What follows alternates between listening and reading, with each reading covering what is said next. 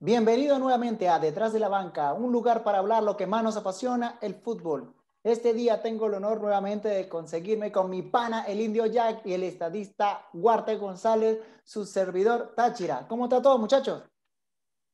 Bueno, mis panas, feliz de compartir con ustedes una nueva jornada y, ansioso porque el, programa hoy promete. Verga, Walter le está haciendo la mía Queen. Así es. Un saludo, muchachos, desde aquí, con, bueno, sí, con mi, con mi franela de Queen. Un saludo, un abrazo, muchachos. Un saludo para Bohemian Rhapsody, para todos los que nos escuchan y nos ven. Un saludo también desde aquí, desde Caracas. Bueno, muchachos, eh, el tema de hoy es bastante interesante porque a lo mejor mucha gente lo ha tocado, pero no se, no se atreve a, a llegar como a la profundidad, a cuál es el motivo, la razón. Eh, ya han pasado cuatro mundiales. El 2018 en Rusia, dejando una final totalmente europea, Francia contra Croacia. Antes de eso, tuvimos el de Brasil con una Alemania que vence en extremis a Argentina 2010 eh, España-Holanda, final nuevamente europea, y en el 2006 Italia-Francia. Tomemos en punto y en consideración esos cuatro mundiales. Eh, Europa eh, tiene una superioridad abismal contra Sudamérica. Entonces, nos preguntamos, ¿el fútbol de Sudamérica a nivel de selección está perdiendo terreno? ¿Cuáles crees tú que son las causas? Jack, comencemos contigo hoy. Wow, mira, este, por eso es que les comentaba, ¿no? El, tema hoy promete eh, y, bien que su ropa lo, lo representa. Táchira y no super Saiyajin. sí, tengo que defenderme porque no sé hasta qué nivel me toca llegar. ya veo, ya veo, y está en nivel base, ¿no? Mm. Miren, este, creo que, que el tema de, de, las, de las selecciones en Sudamérica repercute muchas cosas, repercute desde las estructuras de, cada federación como la organización a nivel de, confederación, ¿no? Creo que Europa en todo ese aspecto no, nos está marcando la diferencia, no es ahora, sino de hace muchos años. Este, creo que hay un punto de quiebre en todo esta, este correlato y es la ley Bosman. Entonces, creo que por allí empieza a marcarse la gran diferencia. Mira, eh, yo veo que una de las cosas, como tú lo indicas, eh, aparte de la falta de estructura, es que son muchas aristas. Eh, lo primero que tenemos que empezar es por la falta de estructura para desarrollar las bases inferiores. continuando con eso, el rápido éxodo de los jugadores hacia torneos extranjeros para tener flujo de caja, dinero rápido. Y bueno, varios son los puntos que señala mucha gente del fútbol que ha analizado todos estos temas y eso hace que eh, parta todo ese fracaso internacional que ha tenido el fútbol suramericano y por eso ya no hemos vuelto a ver a, una selección en una final con la excepción de Argentina que, que bueno, se coló por ahí. Creo que no hay esa continuidad en los procesos. Eh, con excepción de Uruguay y por ahí Chile, lo que trató de hacer en un tiempo, que se ganó sus dos Copas América, tratando de mantener sus cosas, pero no le alcanzó. Fíjate, se quedó en, el Mundial por no tener recambio y, y, bueno, eso ha traído como consecuencia que el fútbol suramericano le esté yendo muy mal.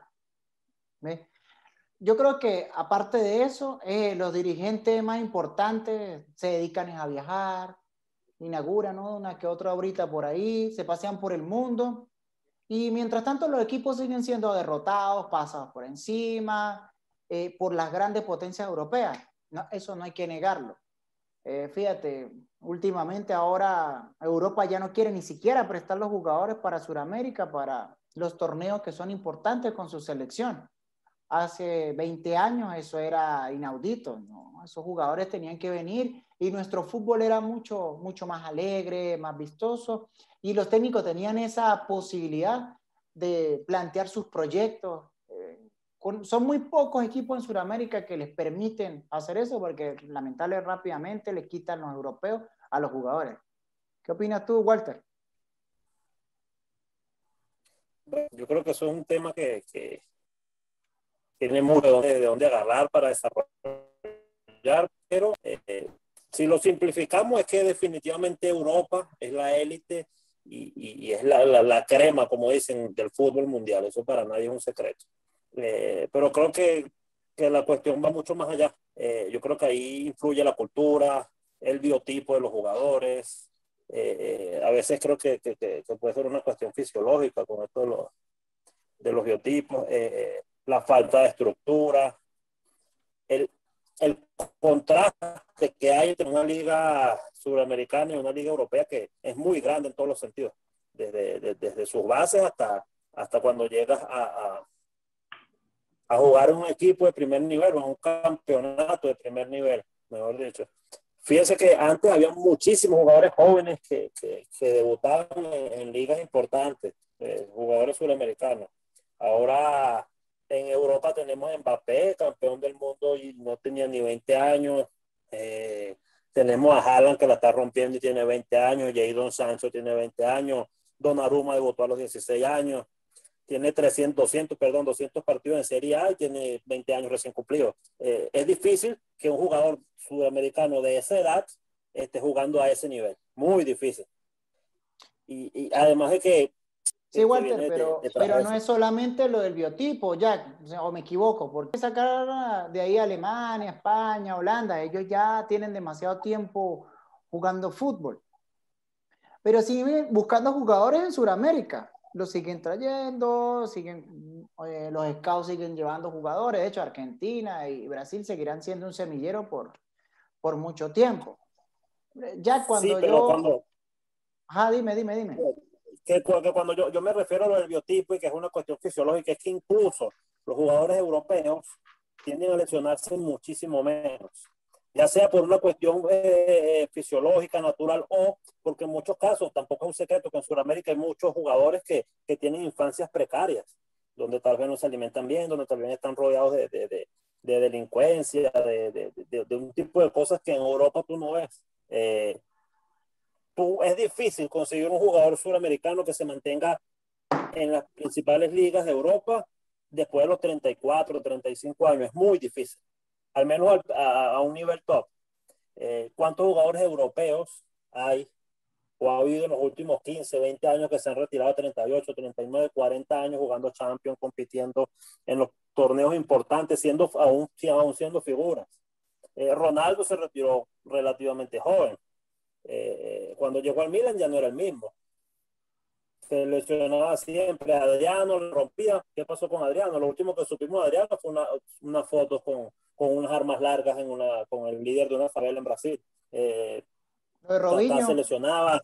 Robinho, a, Ronaldinho le aplaudimos que, que, que, siempre salen historias de que en el Barcelona él no entrenaba, se iba de rumba en las noches y el domingo no necesitaba entrenar, pero marcaba dos goles. A uno como fanático eso le parecía, wow, Ronaldinho es un crack, pero eso está mal, es un irresponsable, no, es, no era profesional. Así haya sido un crack, probablemente eh, el mejor, el jugador más talentoso de, de, de, la historia, pero, pero no era un tipo profesional, no era un tipo responsable.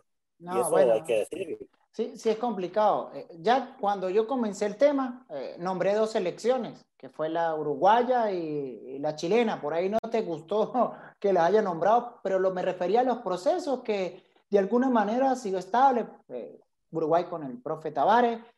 si te pone a ver, la Celeste ha llegado a semifinales, después llegó octavo, cuartos de final. En los últimos tres mundiales se ganó su Copa América en el 2011. por ahí la Roja, la selección de Chile, deslumbró con el fútbol ese que, que sorprendió a Argentina dos veces en la final de la Copa América, tuvo el subcampeonato de la Copa Confederación en el 2017, claro, pero hasta ahí, pues, no, no fue que aguantó y que pudo ir y comerse porque no tuvo esa generación de recambio. Creo que Uruguay es la que ha tenido mucho mejor, mejores ciclos.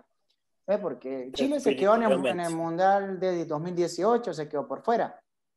Entonces, ¿tú, ¿tú crees que, aparte de la situación socioeconómica de los países, las federaciones y Comebol tiene mucho que ver entonces de lo que está pasando aquí en Sudamérica? Ya, este, ya, que son muchas cosas, muchas cosas. Este, claro, es un bombardeo de información. Está tratando de escucharlos con la mayor atención posible. Bueno, este, voy primero con lo que tú estás comentando de, que no, no asenté o, o, rechacé la idea, quizás con mi lenguaje corporal. Este, pero no, no, no, Uruguay me parece que, que es, si no la única, una de las pocas selecciones en Sudamérica que sí hace proceso. Eh, todos los jugadores uruguayos que están hoy en día en la selección hicieron proceso desde sub 15, 17, 20, olímpica y de mayores. Eh, van a los mundiales juveniles con regularidad, eh, compiten bien. En el último mundial, bueno, la saca Francia, pero fue antes de la lesión de, de campeón. De, Cavani, este, Uruguay era candidato. candidato Portugal. Exacto, era candidato por debajo de otro, pero era candidato. Y, y en el 2010 debió ser finalista, debió ser el justo finalista en el 2010. Guay. Y ahí, ahí tú te vas dando cuenta que quizás a Uruguay no, le han no se le han dado los resultados a nivel mundial, pero el proceso existe. La línea de entrenadores de Uruguay mantienen la misma metodología, la misma filosofía que plantea el primer equipo. Entonces van subiendo de categorías, pero mantienen la misma estructura. Claro, después viene el fogueo internacional y todo lo demás. ¿Qué sucede mucho con Uruguay? Bueno, que es un, un, comercio pequeño y bueno, terminan vendiendo a los jugadores inmediatamente. Muy juveniles, como bien, bien, bien citabas tú, Táchira. Y no solamente en Uruguay, sucede en, todos los, en, toda Sudamérica, diría que en América en general. Porque hoy en día ese fenómeno se está reproduciendo en Estados Unidos en la Major League Soccer. Hay muchos jugadores estadounidenses que no terminan su formación en Major League Soccer, terminan su carrera universitaria y muchos ni siquiera la terminan ya están haciendo formación en, en, en Europa. Entonces ya tú ahí vas viendo cómo el mercado europeo absorbe el talento de una manera inmediata y de una manera muy precoz. Este, eso por un lado, más o menos para responder a, a, lo que tú estás planteando, ¿no? Lo que plantea Walter me pareció súper interesante, porque él plantea es como una cuestión evolutiva, ¿no? No solamente desde lo, desde lo biológico, sino desde lo, lo fisiológico que tiene una incidencia social, porque Walter lo dice, mira, esto es gente que quizás se desarrolla sin comer bien. Y en una etapa de desarrollo tú no comes bien, tus músculos no son tan fuertes cuando tú tienes una etapa de madurez, cosa que quizás los europeos tienen mayores virtudes. De hecho, eh, la, la, tasa de natalidad europea es, más longeva que la, la, calidad de vida, la, probabilidad de vida es más longeva en Europa que en Sudamérica. Eso no es coincidencia y eso tiene una repercusión evidente. O sea, hay, hay una, una data que lo respalde. Ahora, lo de los biotipos, mira, este, también me pareció súper curioso porque ahorita Europa y más que todos estos países que realmente tienen éxito, eh, tiene una, una calidad de mestizaje en sus selecciones que antes no tenía. Y que antes Sudamérica de una manera quería llegar, ahí. muy por encima. Brasil, por ejemplo, tiene una calidad de mestizaje alemanes, italianos, africanos, eh, indígenas, que históricamente han enriquecido su biotipo. Hoy en día, por ejemplo, Bélgica, por ejemplo, Francia, son selecciones Portugal, donde, no, pero cito estos dos porque son selecciones que tradicionalmente eran de, de, raza, de su etnia, era blanca, y en la actualidad hay negros. Y eso es un fenómeno que, ¿sabes? Hay una inversión, hay una estructura. No todos son franceses nacidos en Francia, no todos son hijos de franceses eh, de, linaje étnico, me refiero. Y de repente tú ves este mestizaje y este fortalecimiento a las selecciones. Y eso a un club es, es innegable, pues es un hecho ni siquiera es que es ilegal, es que es un hecho. Entonces, oye, eh, eh, es, muy, es muy curioso lo que plantea Walter, porque allí, y vuelvo y cito lo de la ley Bosman, que para mí marca un antes y un después. ¿Por qué? Porque entonces esta ley Bosman hace que el mercado europeo de las grandes eh, selecciones o los países tradicionalmente potencia en el fútbol, tanto a nivel de clubes como a nivel de selecciones, mira, se enriquezcan de una manera eh, estrepitosa. Es decir, el Real Madrid no era en los 80 lo que hoy es hoy en día. la Liga Española no era en los 80 lo que es hoy en día. Antes la liga dominante era la Serie A en Europa, ni siquiera la alemana. Antes en Europa la liga de las estrellas era la Serie A. Entonces ahí tú estás dando cuenta cómo la ley Bowman marcó un antes y después, que llega Florentino con todo este pedo de, los galácticos y toda ese, esa cuestión de marketing, va marcando antes y después. Alemania, por ejemplo, este, para este video estoy revisando la estructura de, trabajo de Alemania. Alemania tiene una inversión económica de, de, que los niños tienen, van haciendo una revisión. Son profesionales bien remunerados, cualificados, los que entrenan en las categorías inferiores. Es decir, al contrario de lo que suele suceder mucho en Sudamérica, el que está en categorías inferiores tiene una remuneración digna. Digna a nivel de que tienes que tener una preparación, una cualificación. Tú no vas a dirigir profesional, tú no es decir, un profesional no tiene la misma cualificación del que va a dirigir las infantiles. ¿Por qué? Porque hay espacios evolutivos, hay estrategias de entrenamiento que se le deben aplicar a los niños, que no se le deben aplicar a los adultos, y todas esas cosas van, se van desarrollando personas con esta estructura, ta, ta, ta, ta. Ahora, por el, el acera del frente, también tenemos una ventaja, y así como es una maldición, es una bendición. Esta, esta cualidad que tienen los suramericanos de ser irreverente y todo lo demás, mira, eh, se debe en muy buena medida a esta necesidad que tenemos de estar todo el tiempo desarrollándonos eh, competencias y, solucionando problemas por nuestra subsistencia. Porque ¿dónde vienen los grandes fenómenos de Sudamérica? De los barrios, de las favelas. Entonces, ¿qué pasa? Todas estas personas terminan desarrollando estas competencias de una manera fantástica, me refiero a estas competencias en el deporte, ¿no? Que es lo, la mal llamada viveza criolla, la, la chispa sudamericana, el que me tiro, ah, el que te haga el, gol de la, mano, la mano de Dios, por ejemplo, qué mejor ejemplo que ese, la mano de Dios que se idolatra y mira, ¿sabes? Fue trampa, fue trampa. Quizás no hace esa mano y, Argentina no llega a su final.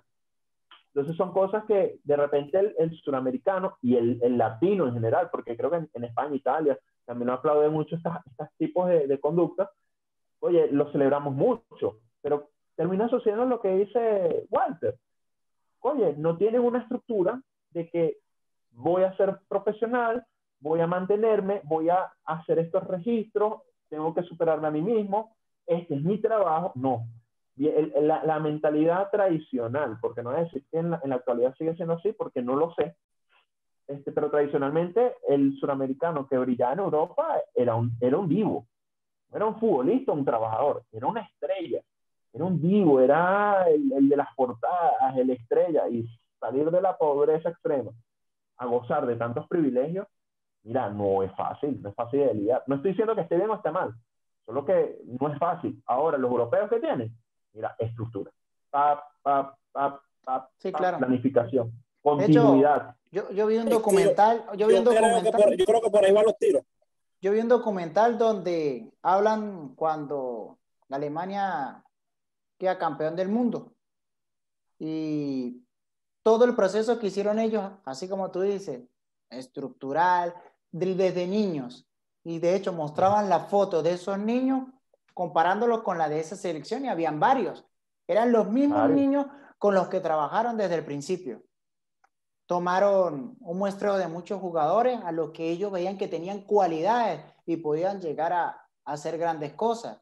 Aparte, le metes no solo el técnico, le metes un psicólogo, nutricionista, eh, que trate de que no le falten las condiciones básicas para que pueda practicar el deporte, sin contar que también estudian y eso de alguna manera, de alguna manera desarrolla también otras habilidades el pensamiento, ser rápido, ser cauto. Ejemplo, Tony Cross. Ser un tipo de jugador de eso, con sangre fría. Por eso los europeos en ese sentido nos llevan una morena.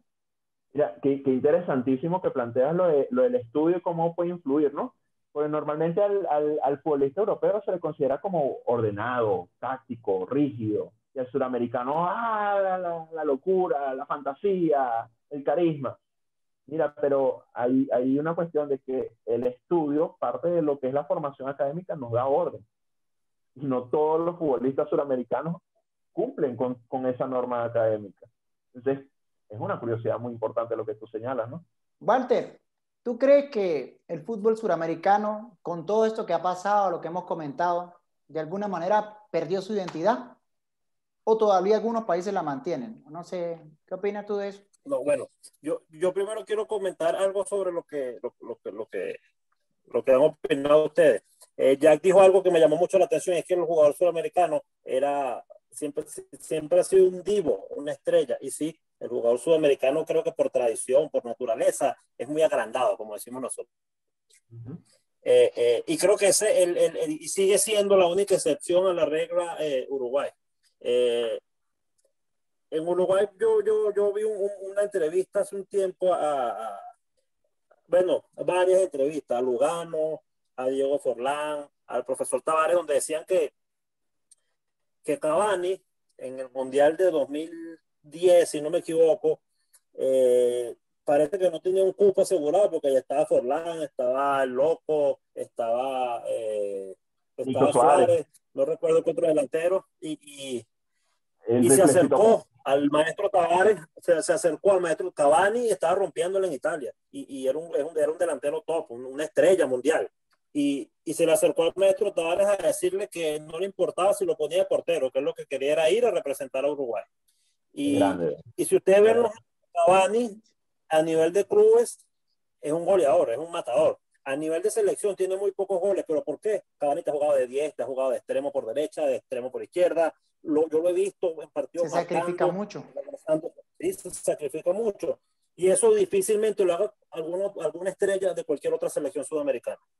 Otra cosa eh, eh, eh, que, que, yo creo que también pasa, y, y disculpa que me, que me, que me desvíe de la pregunta que me hiciste, eh, eh, otra cosa que yo creo que también pasa, eh, Thatcher hablaba de la frialdad de los europeos y creo que definitivamente eso también tiene muchísimo que ver.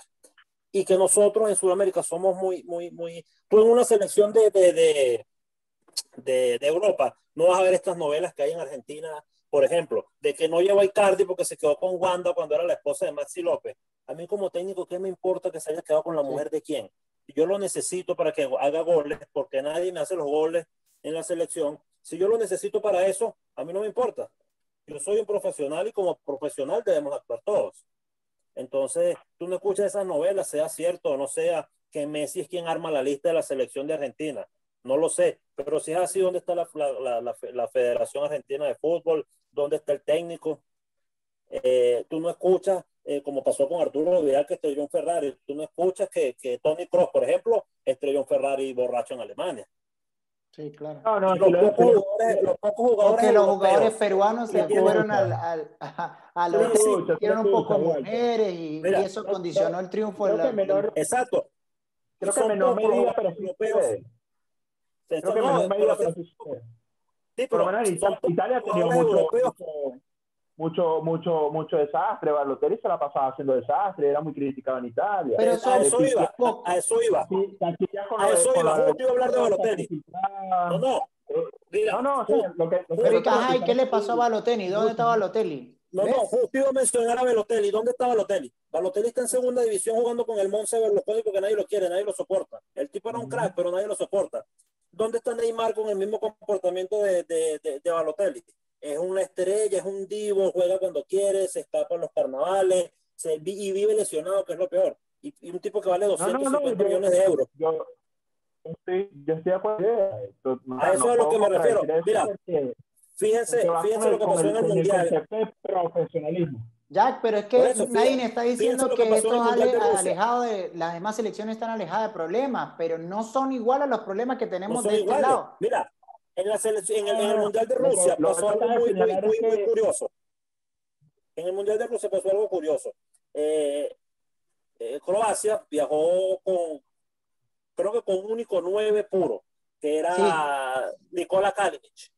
Nikola Kalinic no quiso hacer un entrenamiento, era el único nueve que tenía el entrenador. Chao. No fue al entrenamiento y lo apartó de la selección. Se perdió el resto del mundial. Lo apartó porque le faltó el respeto al, al, entrenador, le faltó el respeto a su selección, le faltó el respeto al país, le faltó el respeto al grupo. Hay en Sudamérica, en Sudamérica viene, eh, eh, no sé, el Kun Agüero, que es el único nueve que tiene la Argentina, y dice que no quiere entrenar, y, no, y, y el entrenador no lo va a sacar en un mundial. Eso no va a pasar.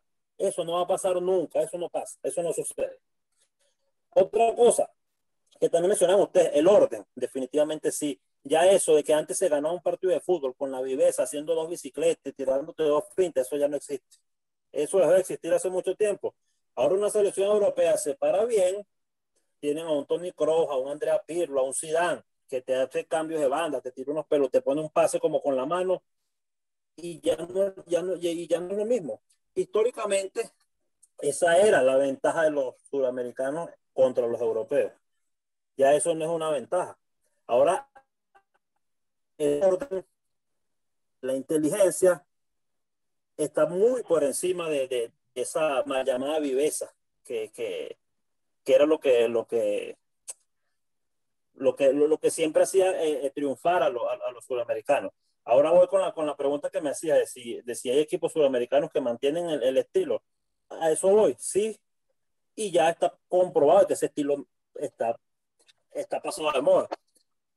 ¿Qué pasa? Nosotros, como, como, como continente, somos muy, muy, tenemos, la, tenemos costumbres muy arraigadas y en el deporte las trasladamos al deporte. Y es algo que, que, que, no, es que no es una mentira. Y la preparación, también es un hecho que la preparación de los técnicos, de los directivos, de los jugadores en Europa está muy, pero muy por encima de la de, los, de, la, de, la de sus pares sudamericanos. Ustedes no van a ver nunca a un entrenador eh, sudamericano dirigiendo una selección europea. Mientras que al revés, eh, Bolivia clasificó al Mundial del 94, se me escapó ahora mismo el nombre del entrenador, pero era un español. Tenía un solo jugador Bolivia jugando en Europa y los llevó al Mundial. Si lo contrata, ahora mismo eh, Bolivia tiene prácticamente todos sus jugadores jugando en, la, local. la liga local. Algunos que otros en Brasil. Martins, sí. el único. Ajá que está en Brasil. Eh, eh no se me escapa el nombre, pero acá lo tenía, pero se me escapa el nombre de él. Ajá, aquí lo tengo. Xavi Ascargorta, era el entrenador. César ah, Maldini, sí. César, César Maldini, el papá de Paolo, vino a, a, dirigir a Paraguay. César Maldini no sabía decir ni hola en español y clasificó a Uruguay al Mundial.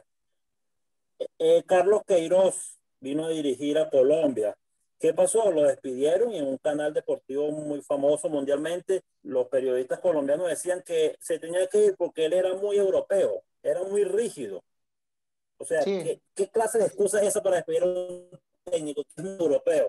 O sea, porque era un tipo estricto, porque tenía que haber un orden en la selección, porque, porque no aguantaba eh, eh, eh falta de profesionalismo. Entonces, no, entonces no, no nos sirve. Ese, ese tipo de entrenador no nos sirve en Sudamérica. Entonces creo que estamos muy errados. Yo, yo creo que, por lo menos, yo creo que por ahí, este, no, no sé si estamos errados o, o no, Walter. De verdad que me parece osado hacer esa afirmación, yo, hacer esa afirmación. Este, pero mira, por lo menos el caso Queiroz eh, eh, eh, es muy curioso, ¿no? Porque Queiroz traicionaba la identidad del futbolista colombiano el futbolista, es como decir que Mauriño aplicara la metodología, su filosofía de juego en el Ajax o en el Barcelona, que son equipos de, que históricamente su identidad ya, se da es hacia pero la tenencia de la pelota. Si acabamos de decir que tenemos diferencia. Eso no, existe. no, Jack, si acabamos de decir que los equipos europeos ya no se comen eh, eso, el de la finta, tienen orden táctico, y el fútbol suramericano de alguna manera tiene que evolucionar, si tú traes un europeo, déjalo que aplique lo que trae, porque lo va a juntar con lo que hay aquí y listo. Es, que a eso voy, a eso voy. Este, no, no es, el fútbol europeo no es una estandarización, ¿no? Así como en el fútbol europeo hay, hay diferentes estilos de tácticas, en Sudamérica también hay diferentes estilos de tácticas. ¿Qué diría yo, por ejemplo? Este, un europeo que le, que le sentaría bien a Colombia, por decir un nombre, ¿no? Esto de tenencia. Un Ten Hag, que es un, un, tipo que le gusta la tenencia el estoy argumentando netamente en lo no, pero si es por eso tienes que traerte entonces a un Guardiola que también le gusta tener el balón y toda la escuela holandesa puede fácilmente caer ahí. Exactamente. Entonces quizás un Queiroz yo lo asociaría más a una Paraguay, ¿Ves? Que es una identidad más defensiva, más aguante, un Mourinho, más a una Paraguay. Ya, pero mira, eso, eso no va solamente ahí. ¿Sabe qué pasa en Sudamérica? Lamentablemente, y en México y en toda América, que aparte de las, del que te nombra la federación, te nombra un técnico y también están los medios de comunicación. Eso te quitan y te montan técnicos cuando les da la gana, que no les gusta. Entonces, No, mucho. Y, si es así, pasa más por debajo de la, de la mesa. Mucho. Mira, como, como, aquí todo una novela, aquí todo una novela y entonces... No, sé si, no sé si el copyright después no, nos echa broma, pero el chiringuito es el culebrón más grande de, de, de Europa en ese aspecto. Y es Europa. Ellos se dedican pero es un programa, pero es un programa deportivo, vive de eso. O sea, eh, ¿por qué es famoso el chiringuito? Porque es una novela, porque dicen que era absurdo, pero tú no puedes trasladar eso a una selección. Y eso que tú me estás diciendo del técnico, no, me parece. Eh, yo, lo que estoy diciendo es. Fíjate una cosa. Pero es que no te puede parecer desproporcionado. Fíjate una cosa, tú, tú, dices. Si tú, tú, tú, me dices que el, que el, que el, el el fútbol europeo no está estandarizado y que, y que hay diferentes tipos de tácticas en Sudamérica. Tienen orden, ya. El fútbol europeo tiene orden. exacto, no te la puedo comprar, no te la puedo comprar totalmente. Mira, dime tres técnicos sudamericanos que dirigen equipos top. No hay, solamente hay dos. Y son dos nuevos grandes, por llamarlo de alguna manera. ¿Qué era el PSG antes de los petrodólares? Nada. Pochettino no estuviera ahí si, si, si siguiera siendo un equipo del montón. Simeone dirigiendo el Atlético de Madrid. El Atlético de Madrid es grande, se desaparece, desciende, vuelve, queda de décimo. Ahora que últimamente está compitiendo por algo. A lo, a, lo, que voy, Walter, para terminar la idea de Colombia y Queiroz, este, que también hay un tema, y es, es más una crítica a Sudamérica que una crítica a Europa. Por eso que les dije, no es en Europa este, los proyectos normalmente se hacen en correlación a su estilo. Por ejemplo, Alemania mutó de estilo. El fútbol alemán antes no era el actual. Inglaterra está mutando de estilo. Ya Inglaterra no es nada más tirar centros como loco. No, por las bandas. Y su liga inglesa, su propia liga, la vemos como es. Tiene que trasladar eso a la día, Eso, claro, eso, eso no es tan así. Eso no es tan así porque ¿Cómo te hace los goles de Inglaterra? Te juega por, la banda, te juega con tres en el fondo, ¿Sí? con tres en el fondo, dos carrileros bien abiertos. Y si, fuera así, ya que entonces, ¿para qué traer técnicos europeos? No los traigas, porque si no lo vas a trabajar, no, no te tomes la molestia de levantar un teléfono y contratarlo. ¿Para qué lo haces entonces? Ya, estoy tan de acuerdo contigo que ¿para qué me preguntas si no me dejas hablar? esto es así. Esto es estás respondiendo lo contrario, tú estás diciendo lo contrario. claro. No, no, de acuerdo, pero dice otra cosa. Escuchen lo que estoy diciendo. En Europa, los proyectos van de la mano de su filosofía, de su identidad. Contratan entrenadores que tienen o que se prestan a ese estilo. En Inglaterra, por ejemplo, en, en España, España antes no era el tiquitaca, se transformó. Hoy en día la escuela española va a eso, no va al cardenacho. Antes le decían la furia porque eran los golpes y bromas, más estilo, estilo ah, el, el empuje, la cuestión. Evolucionó. Y hoy en día su escuela, su estructura va dirigida a eso. Fíjense el entrenador que tiene hoy en día. Y no solamente eso, Jack, no solamente eso. Tú comienzas a decir... terminar las ideas. Pero es que, ya va, pero es que... que, pero es que da mucha vuelta y no concreta. Exacto. Pero es que da mucha vuelta y no Mira, una de las cosas que tú estás diciendo, aparte de eso, métele que también están nacionalizando y trayendo las nuevas culturas a su propio fútbol. ¿O cómo está haciendo España ahorita? Claro. Me va a decir que claro. nació en Madrid. Pero es que eso yo lo dije hace rato. O su Fati, pero por eso. Pero no es solamente... De la, de, la, de la, evolución que yo estoy comentando. De hecho, Ecuador cuando clasificó al Mundial, ¿qué hizo? ¿Qué hicieron? Trajeron gente de la costa, y así menos su selección. Pero volver al tema de Colombia. Y es más, pongo de ejemplo a la misma Venezuela. Venezuela venía de un proyecto y de una filosofía súper metidos para atrás. Llega que eh, este Peseiro y quiere jugar el bonito, sea un tortazo. Pero es lo opuesto. Viene a un equipo y a una cultura, una identidad de un fútbol que es de tener la pelota, jugar bonito y toda la cuestión.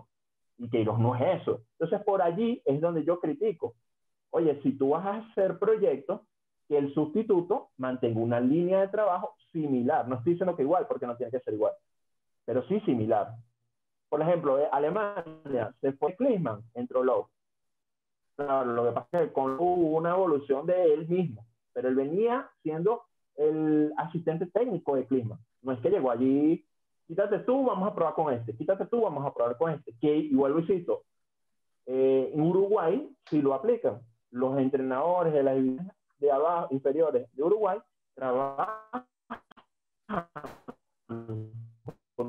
Jack, no se te escucha, no se, no se te escucha. Se, se, se, quedó como pegado, Jack. Bueno, como les venía diciendo, muchachos, este, nada, eh, lo que yo trato de señalar es que en, en Europa sí vienen haciendo una cuestión de estructura. Y a diferencia de Uruguay, el resto de Sudamérica cambian técnico de una manera muy abrupta no le dan continuidad a los proyectos. Y eso es que en buena medida le pasó a Colombia, que, que es lo, el señalamiento que hacía Walter. Ahora, todo lo extradeportivo, mira, de verdad que creo que falta a, a, la vista, ¿no? Eso es un grupo aburguesado y como bien planteaba Walter, eh, en Argentina es, difícil imaginarse que, que le saquen a Messi, por ejemplo, si le falta el respeto a la, a la, al grupo, a la selección como tal. Por eso mismo, ¿no? Porque es un grupo aburguesado, elitesco y se tratan más como vivos que como profesionales. Ese era mi punto. Pues, por eso es que le decía, no me dejan terminarlo, pero, pero bueno, en líneas generales es eso. Bueno, pero, eh, pero es que yo creo que yo, yo, pero yo creo que no es tan así porque, o sea, una cosa es que tú tengas eh, eh, históricamente tengas un, un, estilo de juego, pero eso no, eso es, eso es historia. Tú no puedes, Colombia no puede jugar hoy a lo que jugaba en el 94 con el Pío Valderrama, con Freddy Rincón, con Andrés Escobar, no puede. O sea, tú no, tú no puedes jugar a lo mismo. Y si estás trayendo a, a, Carlos Queiroz, no puedes venir a decirme, mira, es que Cuadrado no puede jugar ahí. Es que James, si no juega de 10, eh, no rinde, ¿no? Se supone que son, mira, Cuadrado, Cuadrado en la Juventus lo que le da falta es portear. Yo estoy de acuerdo contigo, Walter, y precisamente por eso es que hago el señalamiento de que es un tema de la planificación y la falta de estructura porque Colombia, vuelvo a poner el ejemplo de España. España, anterior a, lo que venía jugando, el empuje, la furia roja y todo lo demás, este, mira, tuvo una transformación abismal, ¿no? El tiquitaca, el bonito, tener la pelotita, la presión alta. Pero a eso, a eso iba. Pero eso, iba. pero es que eso iba. España se dio cuenta que eso no funcionaba y no fue que descubrió el agua tibia se copió ah. de la escuela holandesa, el fútbol total, no sé qué. O sea, en España nadie descubrió la agua tibia, ni Guardiola descubrió, Ni inventó nada. Guardiola no revolucionó el fútbol. Eso se copió la escuela holandesa, copió la escuela de la claro, que, tuvo éxito, sí, nadie se lo quita, pero... Claro, tuvo, tuvo éxito, pero, pero ahí en España nadie, en España nadie viene a inventar el agua tibia. ¿Qué pasó? Se dieron cuenta que ese modelo funciona y lo copiaron cosa que no hacemos nosotros. Italia no fue el último mundial. ¿Qué pasó? Se dio cuenta que el modelo alemán de jugadores jóvenes, potenciar a los jóvenes en equipos grandes, daba resultados. ¿Qué está haciendo Italia? Y tienes a Donnarumma que debutó a los 16 años, tienes a Zaniolo que es un crack, que, que, es un crack, tienes a, a Varela que es un crack, tienes a, a, Tonali también, el muchacho. A Tonali que es, un, que, es un fenómeno, tienes a, tienes jugadores por montón. Tienes a Chiesa, que es buenísimo, a Bernardeschi, o sea, tienes... Sí, está revolucionando mucho a, la Juventus y le está dando un claro respiro. Claro, que, que, van a dar muchísimo de qué hablar, muchísimo. Mientras que, ¿qué pasa en Sudamérica? Seguimos, en Sudamérica seguimos, continuamos con selecciones longevas, hasta cuando, mira, otra, y otra cosa que cuando, cuando, usted, cuando hablamos de la frialdad hay algo muy importante. Higuaín rompió récord de goles en, ah. una temporada en la Z. Pero en la final del Mundial, en la final de la Copa América no te hace un gol. Final de Champions con el Madrid. El final de Champions con el Madrid, cierto. Mira, Mario Götze tuvo una. una sola. eso es todo lo que necesitaba. Una y la metió y, y quedaron campeones del mundo. Andrés Iniesta tuvo una, la metió campeones del mundo. Messi te cobró un penal en la Copa América, lo falló. Zidane en la final del Mundial te la picó y metió un gol. Andrea Pirlo en la tabla de lo cobró y lo metió. No, no, no, penal. Ahí, ahí ya está cesando la conversación, porque al final estás haciendo como la comparación en base a un momento específico y no, no, ahí sí no tiene sentido. pero es que esos son los momentos que te dan la gloria. Un momento específico, a un momento importante, un momento de gloria, un momento, el momento donde tienes que ser frío. La tuvo en, el mundial ese que pudo fácilmente Argentina ser campeón. Pudo haber sido campeón. No solamente la tuvo Higuaín, también la tuvo Palacios. Por ejemplo. O sea, ya, ya no estamos viendo, ya te estoy arrastrando hacia otras posiciones. Mira, tú te vas al mundial de 2000, de 2010, si no me equivoco, 2006, 2000, no, 2006, 2006. Argentina se veía inmensa. Alemania era un equipo de chamos. Es difícil, es muy difícil decir que Mira, en el 2006, Alemania tiene un equipo de chamos, que ahí fue donde empezó el proceso de esta, de esta generación que quedó campeona del mundo. Y Argentina tenía un trabuco. ¿Y cómo perdió Argentina ese mundial? Ah, porque ellos se desconcentraban porque Jens Lehmann les leía un papelito.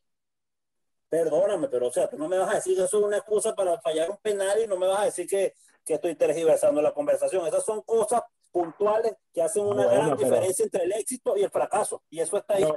Pero ya, ya, ya, ya, tú, no me vas a decir a mí, no me vas a decir a mí que el jugador se salió de concentración porque el otro leyó un papelito.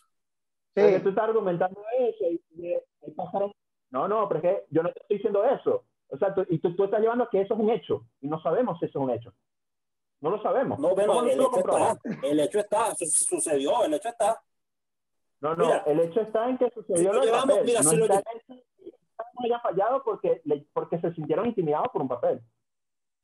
¿Cómo lo.? Mira, ¿qué, se le, qué, se le, ¿qué es lo único, qué es lo único que se le reclama a Messi? ¿Y por qué, lo, por qué los, los, los, fanáticos argentinos no adoran a Messi, no adulan a Messi como, adora, como adulan a Maradona? Por su deuda con la selección. ¿Y qué es lo único, qué es lo único que, que, que, que, la gente eh, eh, que habla a la ligera le puede o le suele recriminar a Leo Messi? Por ahí dicen que es un pecho frío, ¿verdad? Porque en el momento pequeño no aparece. Ahora tú dime un jugador europeo de la élite que le pase lo mismo. Un, nómbrame uno. ahorita mismo me, agarraste para base, pero no se me ocurre. Primero principal porque yo no ando pendiente de esa, de esa cuestión. Yo no soy, yo no soy de los que dice que me dice pecho frío, por ejemplo. Pero es que, es que, y eso, pero escúchame, eso no es una opinión, es un hecho. En los, en los mundiales, por ejemplo, Mira, por ejemplo, el, una cosa. pecho frío es una opinión. Bueno, ahora que falle con la selección. No es pecho frío, ok, no es pecho frío, no aparece en los momentos importantes. Después, después en, en los mundiales, después de la fase de grupo, no ha marcado y no ha asistido. Jack, pero mira, te lo voy a poner fácil, te lo voy a poner fácil, fácil, te lo voy a poner fácil. Bueno, pero 2014, final. final. por eso no es pecho frío. 2014. 2014. Ya, 2014. Final. ¿Cómo le ha hecho Lewandowski en un mundial? No es pecho frío. O sea, para mí Lewandowski es un killer. Ajá, y tú me vas a, pero viene acá ya, no, pero, pero, también, pero también vamos a hacer los penales. Tú no me vas a comparar la selección. Tú no me vas a comparar la selección de Argentina con la de Polonia, donde es Lewandowski y 10 más. Bueno, dime el 11, no dime el 11 de Polonia. Oh, no me lo sé. Mira, Dime de Argentina, mira, me puede, dar 4-11 de Argentina. Ya, mira, es fácil. 2014, final, la pierde. Y tuviste posibilidad. En momentos pequeños no tomaste decisiones. 2015, va te pierde la Copa América. 2016, otra vez lo pasa lo mismo. Y entonces, momentos. Claro, pero eso no hace que. estamos, estamos generalizando de una manera que a mi parecer es, yo no lo puedo hacer, pues. No voy a decir que ustedes, ustedes pueden hacer lo que en su misma, en su misma Copa América, en su misma Copa América. Mire, que son fracasos tras fracaso, tras fracaso, pero es que, tras fracaso. Pero es que una cosa es que, mira, escuchen lo que está planteando Walter. Walter lo que está diciendo es que el sudamericano, el europeo, es más concentrado en esto, aquello, y yo no puedo estar en desacuerdo, pero tampoco puedo estar en, en, en acuerdo de que el sudamericano no tiene esas cualidades en momentos determinantes. Ahora, si nos vamos con Messi, mira, es, es muy abrumador porque Messi en, cualquier momento te hace una que otra jugada, es, el mejor jugador del mundo, es, top y todo lo demás, y, decir que olvidemos a Messi. Momento, oye, es difícil. Pero mira, olvidemos a Messi. El Cubagüero, el metió 200 goles en el Manchester City. ¿Cuánto, cuánto hizo con la selección cuando lo necesitaba? Ok, pero es que ese, ese es mi punto, Walter, que el jugador sudamericano no se le puede jugar nada más por como rinda en la selección. No puede. Es como decir que. Pero si te traen es para eso. a ti te traen porque eres los estamos hablando, estamos hablando de por qué las selecciones europeas están por encima ahora mismo de la, de las de la sudamericana. ¿Y quiénes juegan en las selecciones sudamericanas? Los jugadores sudamericanos que están jugando en los clubes de Europa. Claro. Entonces, entonces, no me digas que, entonces no me digas que no podemos, entonces no me digas que no podemos comparar a los jugadores sudamericanos que, que juegan en, que, en, un... que yo no me atrevo. Tú puedes hacer lo que te dé la gana. Yo no me atrevo. No, yo sí, porque se supone que para estar en el fútbol europeo tú tienes que tener algo demasiado diferente para estar ahí. Y si lo haces temporada tras temporada, que el Kun Agüero te ha hecho más de 200 30 goles, eso dice que es algo grande. pero si te llevan a la selección y no transmite eso mismo, porque te crees un, un, divo y no quieres hacer el trabajo que a lo mejor en Europa sí te hacen hacer, entonces ahí estamos mal. Es verdad, yo no puedo estar en dime si en, el, dime, si en el Manchester City él no quiere ir a correr, ¿qué le pasa? Táchira, pero es que a mí no me consta, a mí, a mí, a mí, a mí, no me consta que el tipo no hace lo que se le pide. ¿Me explico? Ahora, si fallas o, o bueno, pero, bueno. pero, es que, pero es que escúchame, si a eso vas, a ti tampoco te consta que un federativo no haga su trabajo o lo esté haciendo mal. A ti tampoco te consta que, el, que, el, que, la estructura del fútbol sudamericano sea de una manera o sea de otra, porque no tenemos pruebas de nada de eso. Con todo estamos especulando, estamos Claro, claro. Oye, no, con, la, con, la, estructura es un hecho, ya, hay evidencia. Ya, ¿qué crees tú que debería comenzar a cambiar para que las, las selecciones suramericanas vuelvan otra vez a sus años de antaño. Claro, de alguna manera haciendo una pausa, un paréntesis, con una nueva evolución. No, no podemos volver atrás porque eso sería una catástrofe horrible para, para Sudamérica. Pero, ¿qué le hace me, falta? Me parece, acertada tu pregunta porque va súper en línea con lo que estaban planteando, ¿no? Y por eso es que digo que es demostrable. Este, mira, creo que lo, lo, más esencial y es, es, el temita que lo dije en empezando el programa, es la, ley Bosman. Eh, el tema de la ley Bosman lo que hizo fue que la Unión Europea, como tal, este, eh, agarrara a todos los jugadores y por ahí también hay una cosa para otro programa podemos comentar que Europa exitosa hay un grupo muy selecto que son cinco o seis países como mucho de 55. Entonces, como que también medir eso, ¿no?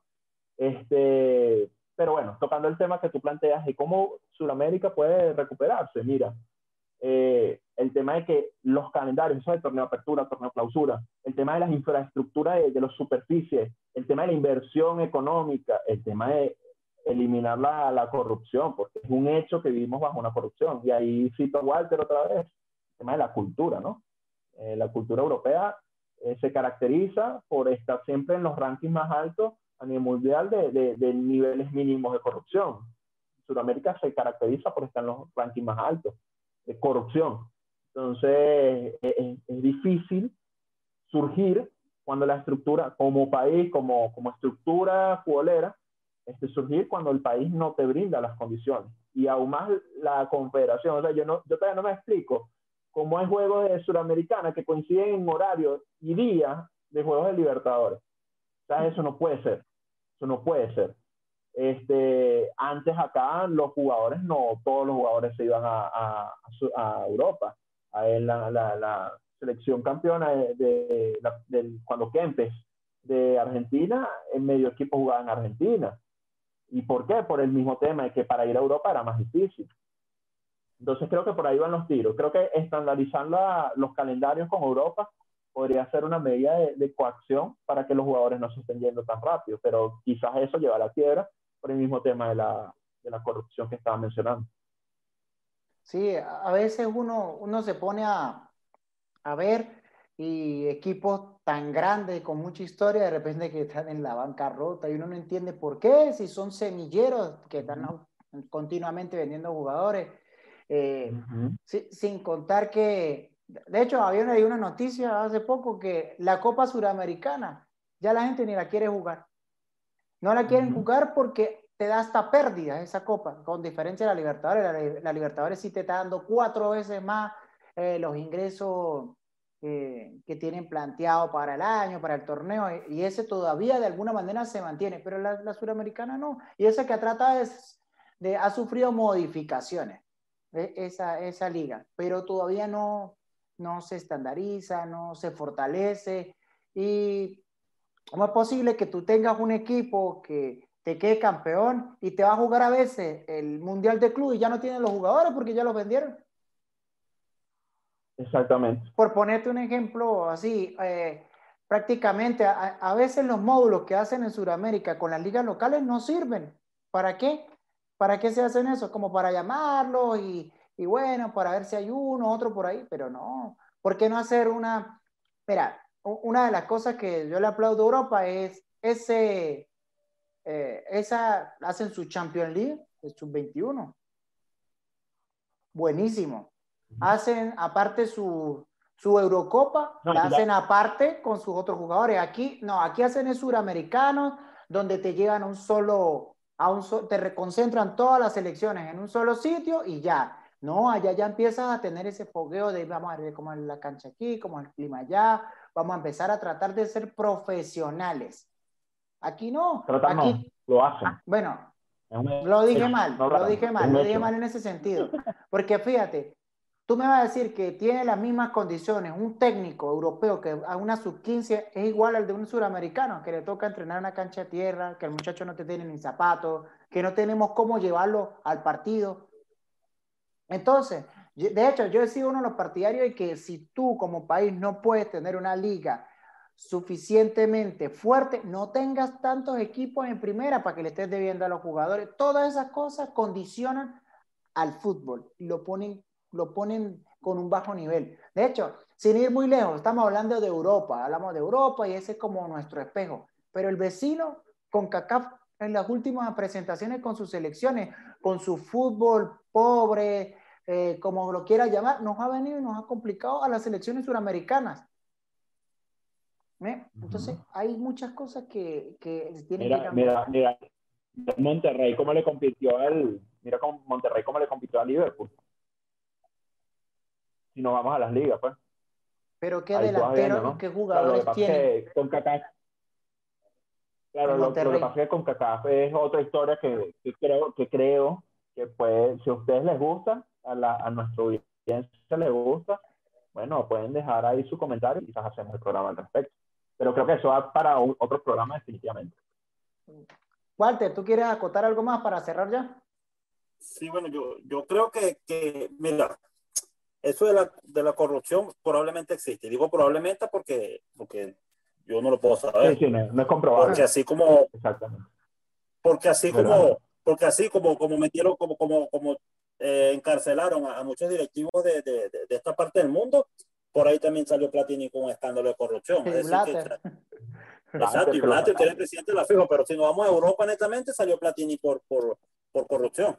O sea, eh, eh, es, la, el, el, el, problema no está ahí, o, o por lo menos no, no es, no es, no es el, el, foco del problema. Yo creo que hay que buscar la manera de, de, copiar a esos modelos europeos que son los que están dando eso. Porque, porque los equipos quedan tan debilitados cuando, cuando, cuando pasa eso que ustedes están comentando. Tú me dices a mí que, que el Boca de 2003, creo que le ganó la Copa Intercontinental al Milan, tú le sacabas dos o tres jugadores y ese equipo seguía compitiendo por todo. Al que le ganó al Real Madrid en el año 2000, lo mismo. Creo que está el patrón Bermúdez, que era el, el, era el, el, capitán. Creo que el portero era Córdoba. Su, creo Chicho Serna. Riquelme. Eh, ajá, Chicho Serna, estaba Riquelme. Eh, eh, creo que Bataglia. el, el pata Montancieri, no, creo que no era el portero. No, creo que estaba Córdoba. ¿No estaba? No, no, no estaba. Córdoba, estaba. Córdoba, Córdoba, ah, no, Córdoba, el colombiano, sí, sí, sí. Córdoba. Sí, sí. Eh, estaba Chiavi, estaba Palermo. Esqueloto. Y, y entonces, Esqueloto. Entonces, entonces, entonces, ahora qué pasa? Que, que, que ahora hay muy pocos, son pocos los jugadores que, que, que, que realmente tienen un nivel para ir, para ir a, a Europa. Mira, River en los últimos años River ha sido referencia en el fútbol sudamericano. Pero ahora nómbrame un jugador de ese River que haya ido a Europa y haya triunfado. Ninguno. Salen a China, salen a no sé dónde. Por ahí salió Martínez Cuarta, que era la referencia, era un tremendo central. Decían que iba a ser el mejor central de Argentina. En la Fiorentina es una panqueca, todo el mundo lo tumba, se cae, te vas autogoles. O sea, ya, ya, ya, ya Sudamérica no saca la misma calidad de jugadores. Brasil está viviendo de la historia. Por ahí tiene Neymar, como no, tiene, tiene algún crack, tiene Coutinho cuando, cuando está de buenas, eh, eh, como no, pero ya no es lo mismo. Ya no tiene, ya no, ya no tiene... Para mí sí, Walter, siguen viviendo el nombre, porque tú tienes un Vinicius que a pesar de que te hizo un doblete, cada vez que está frente al arco se, ah, se pone nervioso. Claro, mira, históricamente ¿Y cómo, vendieron, ¿Y cómo vendieron a Vinicius? Como lo más grande, como el próximo Neymar, el Pelé. La, Rodrigo. la Rodrigo. Mira, los últimos, los últimos laterales de Brasil top son Marcelo y, y, Dani Alves. ¿Y ya dónde quién? No, no hay. Sí, Danilo, Danilo, Danilo es un cono. Eh, ah, eh, ¿quién, ¿quién, más? Renan Lodi. O sea, no. Danilo no, no representa la historia de su país. Por eso no hay, o sea, ya no hay. Argentina, Argentina, Argentina está Messi, pero por ahí, no sé, Lautaro, tal vez, entre los más jóvenes. Pero salió, salió Cranevite, salió McAllister, ¿y dónde están? Cranevite creo que está en México, McAllister jugaba en el Southampton, creo, y bueno, 10 minuticos un partido y así. O sea, ya, ah, ya, no, ya, no, ya no producimos, lo, lo, ya, ya Sudamérica no produce lo mismo. de hecho, hasta el mismo Dybala se la pasa sentado. Exacto, ahora mismo creo que Uruguay, Uruguay, Uruguay ha respetado los procesos. Fíjate que Uruguay tenía Pablo Montero, salió Pablo Montero, quedó Diego Lugano, salió Diego Lugano, quedó Godín. Godín va a salir, va a quedar Rosema. En la delantera pasa lo mismo. Después de Forlán, están Cavani, está Suárez, se van Cavani y Suárez, por ahí viene Maxi, que todavía está en, buen nivel, viene Darwin López, creo que se llama el, chamo este del Benfica, que, que es tremendo delantero. Tal vez tenga el mejor mediocampo joven de Sudamérica, eh, Uruguay. Tiene a, a, Arrascaeta, tiene a Nández, en, que son figuras en Europa, Valverde, Betancourt.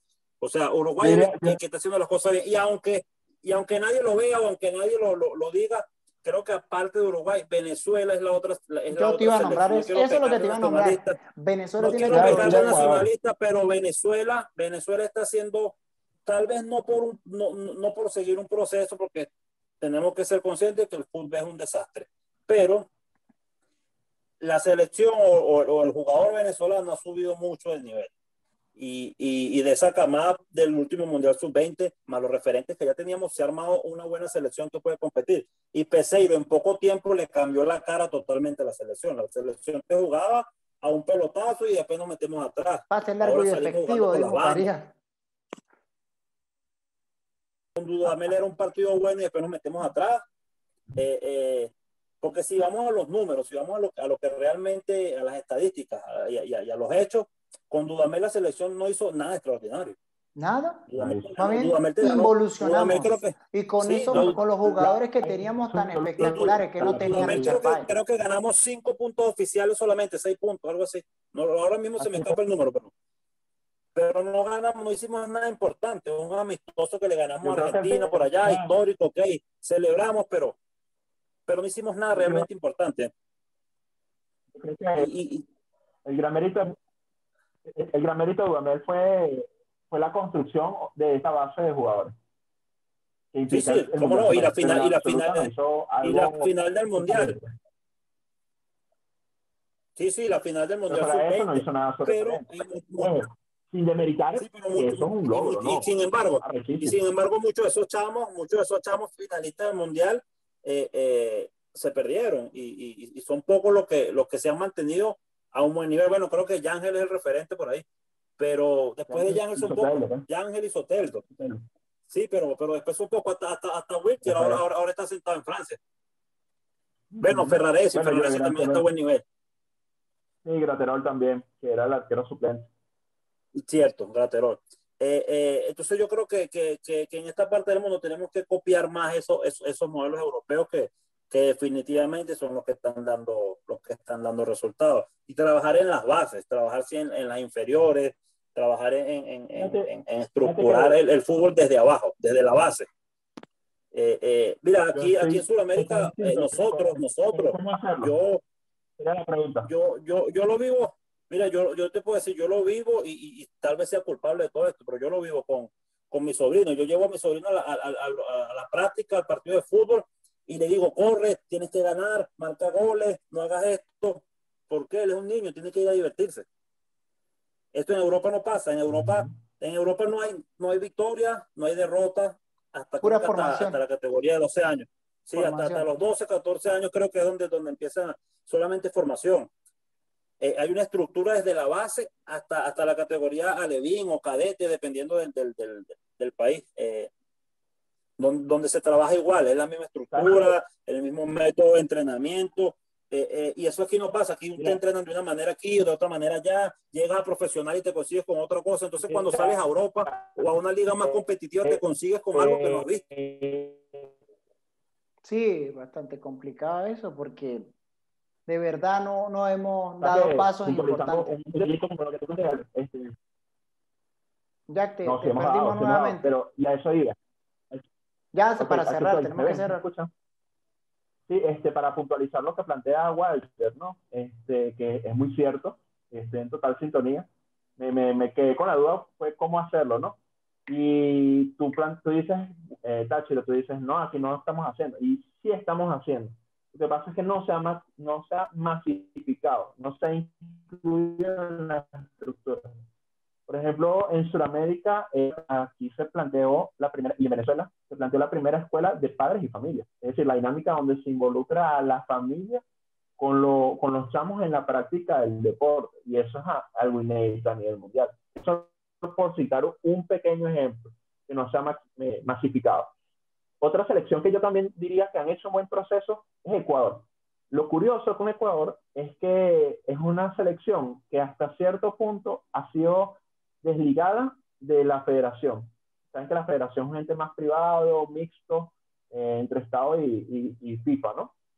Bueno, eh, la, la, federación ha sido, en Ecuador, por ejemplo, según, según lo que tengo entendido, ha sido más privatizada, al punto que el propio ecuatoriano tiene mayor preferencia de dejar de vivir y disfrutar su fútbol local antes que la selección, es decir, la identidad no está con la selección, sino con el fútbol local.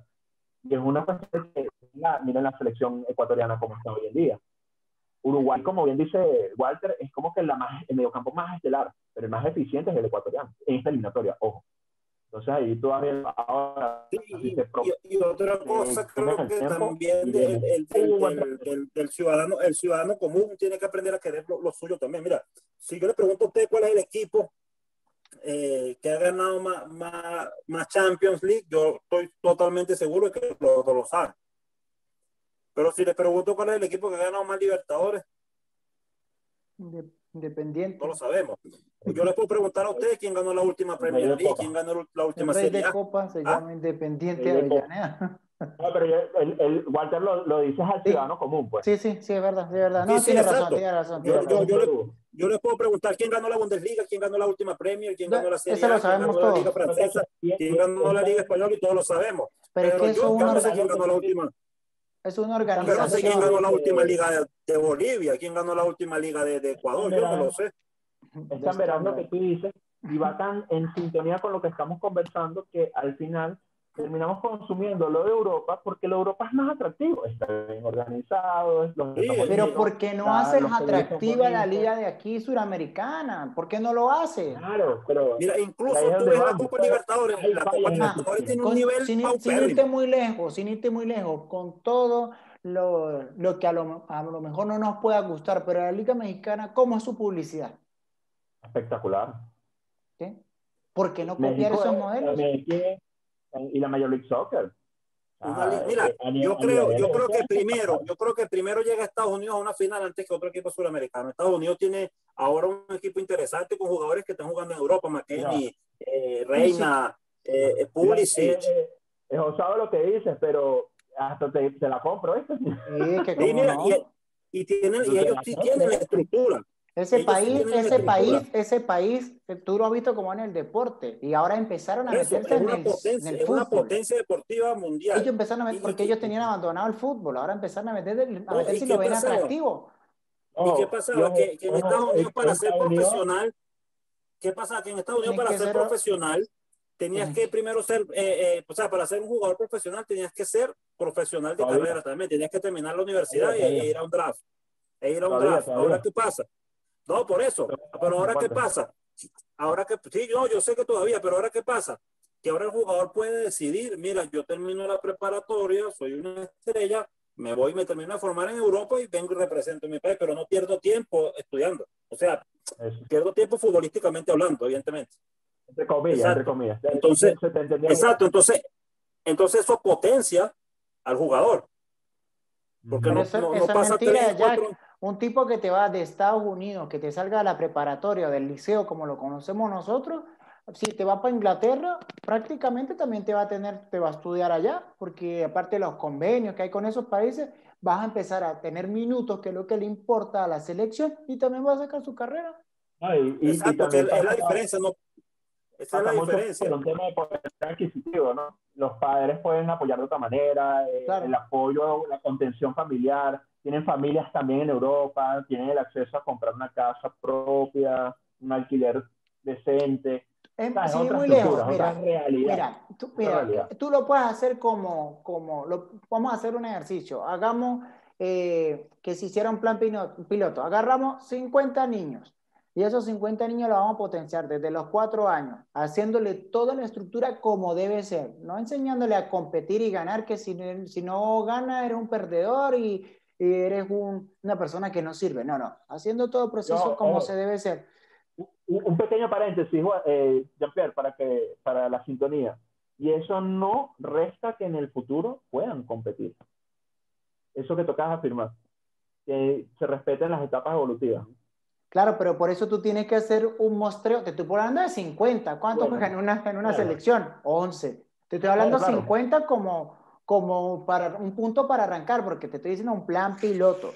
Tú llegas y arrancas con 50 y a lo mejor solamente te llegan 5, 4, si es verdad. Pero no, no, te pueden llegar más, porque si lo vas a tratar tú mismo, porque le vas a meter psicología, psicólogo, vas a tener potencial su alimentación, todas esas cosas, las cosas van a cambiar porque tú no le vas a dar preocupaciones ni a su familia ni al jugador que se está formando.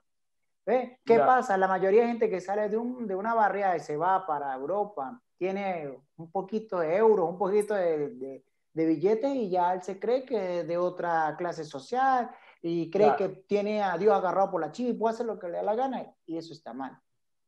Alguna vez yo escuché decir el fútbol, la selección de un país de fútbol, la selección de fútbol de un país es el reflejo del mismo. Yo creo que eso aplica mucho al continente con todo el dolor del mundo, lo asumo. Totalmente. Totalmente. Bueno, muchachos. Y, y, algo que, creo que creo que tal vez algo que tal vez es lo más importante y lo hemos y lo hemos dejado de lado eh, es, el, poder económico de Europa. O sea, no es lo mismo para un jugador ganarse 5 millones de euros en una temporada que ganarse 100 mil dólares jugando en Sudamérica. Claro. O sea, la, diferencia es abismal.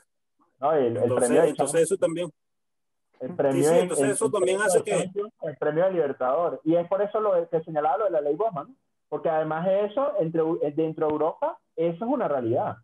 No toda Europa está en el top. Es un grupo muy selecto. Claro. Bueno, pero cada, vez, pero cada vez más grande. ¿Cómo, Walter? ¿No te escuchas? Que ese grupo selecto cada vez se va ampliando más. No sé, yo creo que se reduce, pero bueno, eso puede es para otro, ya mete Bélgica. Ve la selección que tiene Bélgica. Por ejemplo. que tenía 10 años, hace 10 años.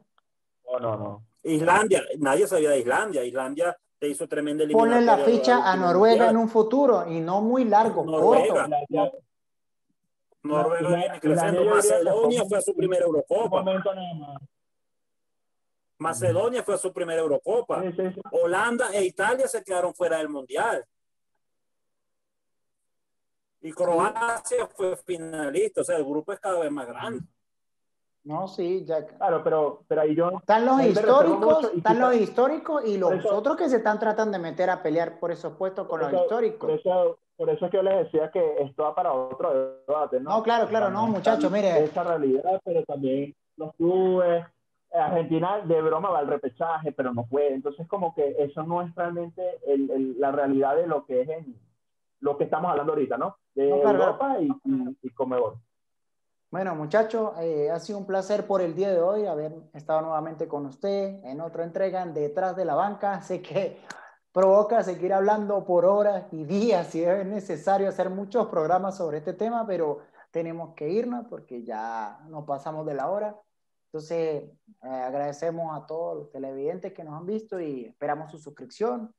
Eh, vamos a despedirnos. Muchas gracias, muchachos. Muchas gracias, de verdad. Espero que les haya gustado el tema. Sí, por favor, comenten ustedes qué creen, ¿por qué, por qué Sudamérica no, no surge en los mundiales? No, no, hemos ganado más nunca. ¿Ganaremos uno pronto? Yo no sé, pero veo difícil. Queremos leerlo. chao, chao. Hasta la próxima. La historia del héroe nuevamente. sí. Chao. Chao, muchachos. Muchas gracias. Denle like. Hasta la próxima.